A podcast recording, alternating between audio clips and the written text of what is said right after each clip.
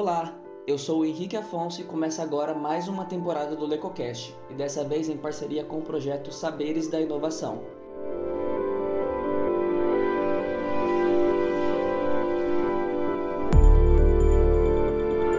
O Saberes da Inovação é um projeto vinculado ao Observatório de Inovação e Criatividade e apoiado pela Pró-Reitoria de Extensão e Cultura da Unesp, Campus Bauru. Durante os próximos episódios, conversaremos com representantes das empresas finalistas selecionadas no programa Brasil Accelerate 2030, a fim de promover a reflexão sobre inovação, criatividade e Agenda 2030. Vale lembrar que o Observatório de Inovação e Criatividade e o LecoCash são projetos de extensão vinculados ao Lecotec, o Laboratório de Estudos em Comunicação, Tecnologia, Educação e Criatividade. Nossa colega e graduanda em jornalismo da Unesp, Bia Ribeiro, conversou com Ana Luísa, sócia fundadora da Safe Drinking Water e atual CEO da empresa. Que é a sua empresa?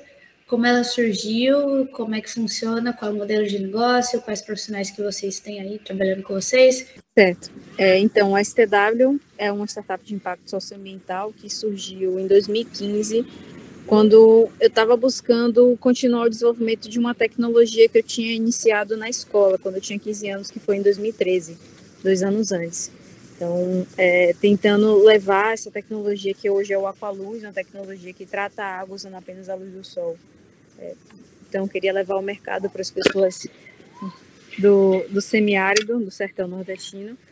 É, eu terminei criando a STW com esse propósito. Hoje a gente é uma startup que já tem outros produtos no portfólio, não só o Aqualuz, uh, e a gente tem já 11 pessoas na equipe, uh, são várias áreas diversas, organizando assim por setor, a gente tem o departamento de marketing, temos o comercial, temos administrativo financeiro, temos o de projetos, que é uma equipe social responsável pela implantação e monitoramento dos projetos sociais que a gente tem com as tecnologias, e a equipe de pesquisa e desenvolvimento, que são responsáveis tanto pelo desenvolvimento, validação e aprimoramento das cinco tecnologias que temos hoje no nosso portfólio.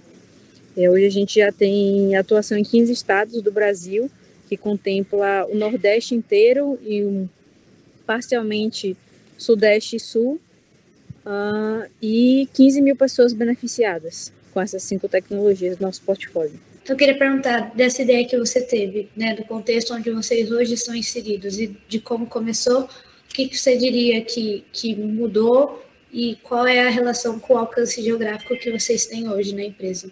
Então, a ideia mudou muito, a gente já está na versão número 14, desenvolvimento do Aqualuz, que continua sendo ainda o nosso principal produto, ele é uma tecnologia que desde o início foi pensada para depender apenas da luz do sol e para ter uma alta durabilidade, para que as pessoas que vivem em áreas isoladas tivessem uma independência ao acesso à água potável.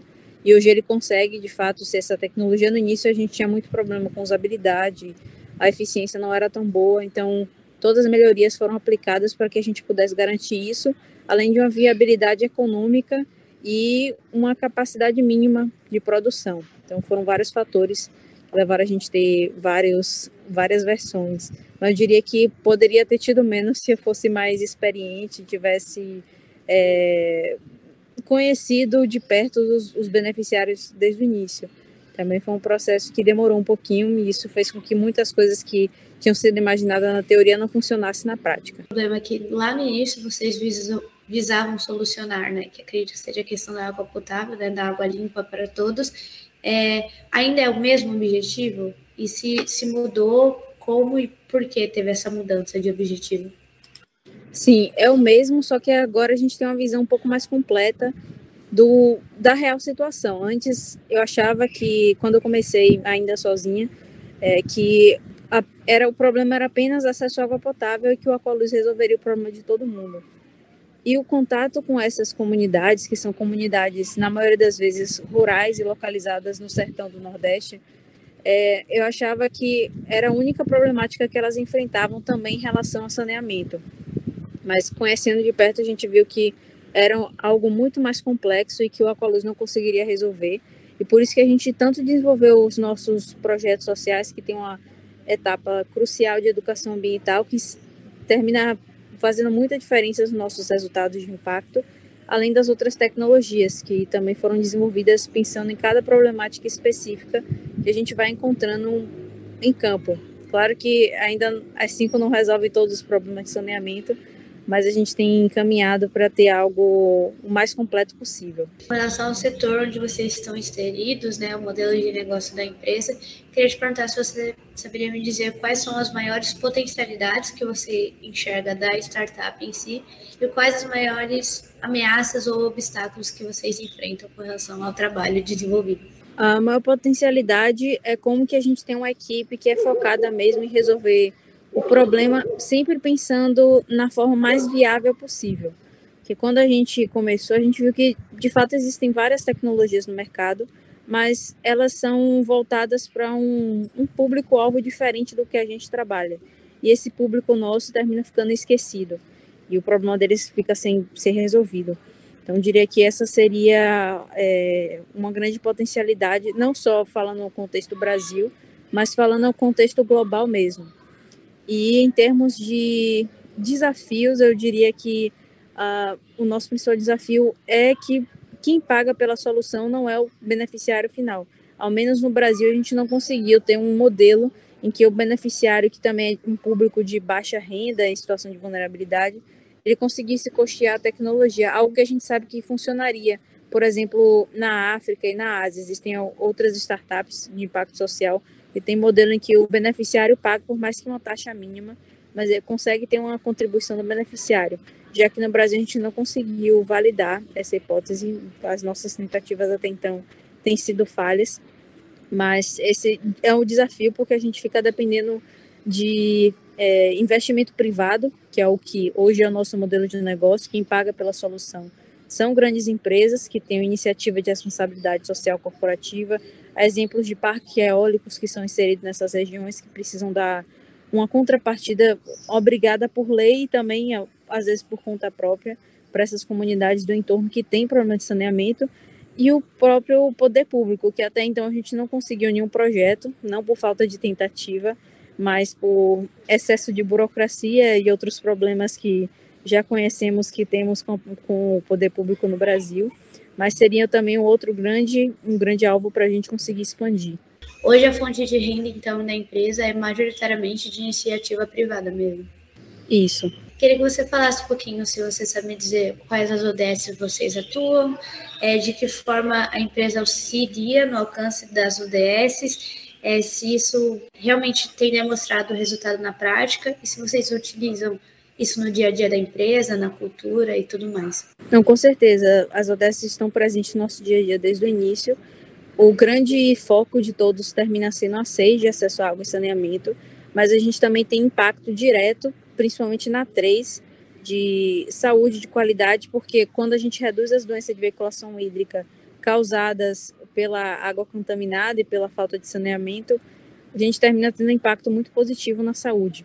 Também temos no, na 1 de erradicação de, da pobreza, muito por conta da economia que é gerada quando a gente atua resolvendo problemas de saneamento básico, que também tem a ver com os custos evitados com as doenças de veiculação hídrica, por exemplo, aquisição de remédios, idas aos postos de saúde, que nessas regiões é, não tem transporte público, então sempre é pago. Uh, e fora o próprio gasto do poder público, com a internação dessas pessoas e, enfim, com vários outros fatores que terminam, é, poderiam ser evitados. Uh, e, por último, a ODS, acho que quatro, de educação, que também tem a ver com a, evitar as doenças de veiculação hídrica, mas mais direcionada para as crianças, são as principais vulneráveis e terminam tendo impacto em rendimento escolar por conta disso. Então, essas são basicamente as quatro que a gente consegue mapear o nosso impacto e até é, estimar custos financeiros, de quanto a gente consegue reduzir. Hoje, a nossa média, somando todos esses, esses itens, é de a cada um real investido em nossos projetos, resulta em 27 reais de economia para todas essas vertentes que a gente chama, é um cálculo chamado retorno social do investimento, SROI. Como vocês fazem, primeiro, a comunicação dos impactos que a empresa de vocês é, causam na sociedade, como é que é essa questão da comunicação mesmo com a população, e o que você considera que tem mais de inovador na empresa de vocês, que é inovador de, no sentido de proposta nova, de modelo de negócio, mas também de impacto no mercado em que vocês estão inseridos. Ah, então, a comunicação a gente faz muito durante a educação ambiental, no caso do público beneficiário. Então, eles têm acesso a esses dados que a gente trabalha até como forma de conscientizá-los de que essa problemática ela é real, que muitos terminam vivendo com isso e não é, fazendo associação de que estão doentes por conta da água contaminada ou pela falta de saneamento. É, são diversas inovações. Se a gente parar para mapear, é muita coisa que a gente termina inovando, desde o modelo de negócio de atuar com projetos sociais incorporados com tecnologias de baixo custo e chamadas low-tech, porque não dependem de hardware nem de software, são voltadas mesmo para esse tipo de público que fica isolado e não tem condições de realizar manutenção em tecnologias complexas. Eu diria que a gente inova no modelo de negócio, a gente inova na forma como a gente desenvolve a tecnologia voltada sempre para uma metodologia em que o resultado vai ser uma tecnologia de alta viabilidade e uh, por conseguir trabalhar com modelo enxuto, que a gente consegue é, de, o que a gente consegue transformar de impacto com baixíssimo investimento, tanto na nossa própria estrutura física e no nosso corpo de, de equipe, quanto lá na ponta para o cliente que está pagando por isso. Ele termina pagando por um, por um projeto de alto impacto social com baixo investimento. Por isso que a gente consegue ter esse dado de a cada um real investido resulta 27 reais de economia quando a gente considera todo o impacto global. Você considera que o modelo de trabalho, produto de vocês é algo reprodutível, é algo que dá para ser desenvolvido, que é, dá para ser até mesmo feito por outras empresas? Com certeza, sem dúvidas. A gente tem visto um movimento para esse lado é, e, de fato, se for em termos de trabalhar com empresas que fazem investimento de responsabilidade social, não somos os únicos. A gente encontra muitas outras, centenas de outras empresas que fazem isso. Então é algo muito escalável, apesar de ficar, poxa, vocês ficam dependendo de meio que achando que é doação, mas não é um compromisso e o, o até o como o SG, o termo SG tem crescido, tem mostrado esse movimento necessário para essas grandes empresas que terminam sendo os nossos clientes são empresas que na maioria das vezes são listadas pela bolsa. Então é algo muito escalável que não acontece só no Brasil, mas acontece em outros mercados. Então a gente consegue até ter uma expansão internacional replicando esse modelo e claro, a gente sempre busca identificar novas formas de impactar o máximo possível no menor espaço de tempo.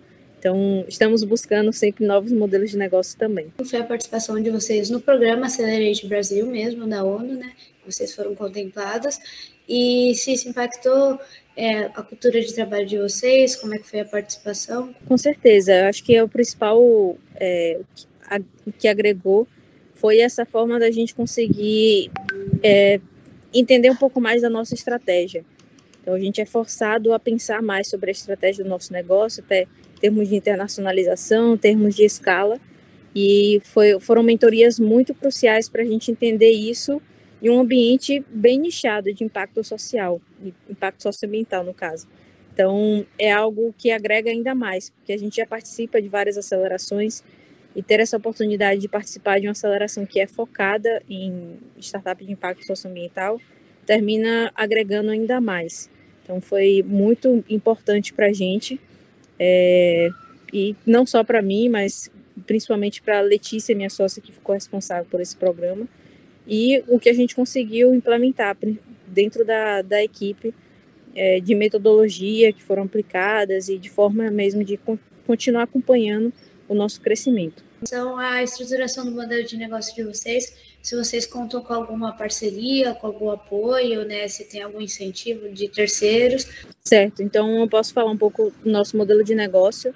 Ele é focado em que as empresas paguem pelo, pelo projeto em conjunto com a tecnologia que vai ser doada gratuitamente para as comunidades que geralmente ficam no entorno dessas empresas. Então, a gente tem exemplos de casos como parques eólicos, terminam contratando é, também, exemplo, 100 unidades do Aqualuz que vão ser entregues em conjunto com um projeto que vai desde o diagnóstico, que é a fase que a gente faz o mapeamento da, da problemática da região e também o levantamento dos beneficiários, Depois a gente volta, faz a capacitação ambiental para trazer essa conscientização e também é, ensiná-los como fazer toda a parte de uso da tecnologia.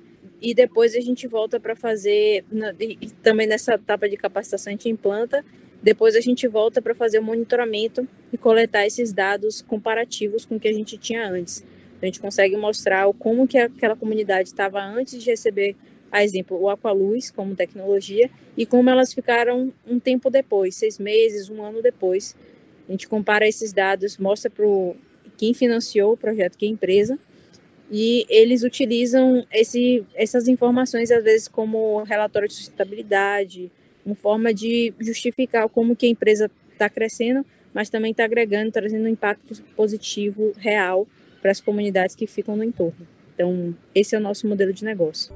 E com isso a gente vai se encaminhando para o fim de mais um episódio do LecoCast, em parceria com o Observatório de Inovação e Criatividade. Agradeço a Ana pela entrevista de hoje e deixo um convite para você que gostou desse conteúdo e quer saber mais sobre o assunto. Para continuar acompanhando o projeto Saberes da Inovação, siga o Lecotec nas redes sociais. Estamos no Facebook, Instagram, Twitter, LinkedIn e Telegram. Lembrando que o Observatório de Inovação e Criatividade tem perfis próprios nas redes sociais. Basta procurar por arroba Criativas no Facebook e no Instagram. Você pode ficar por dentro desse e de outros conteúdos sobre comunicação, tecnologia, inovação e criatividade em lecotec.faac.unesp.br. Também em oicriativas.faac.unesp.br. O LecoCast de hoje se despede por aqui muito obrigado pela sua audiência e a gente te espera no próximo episódio.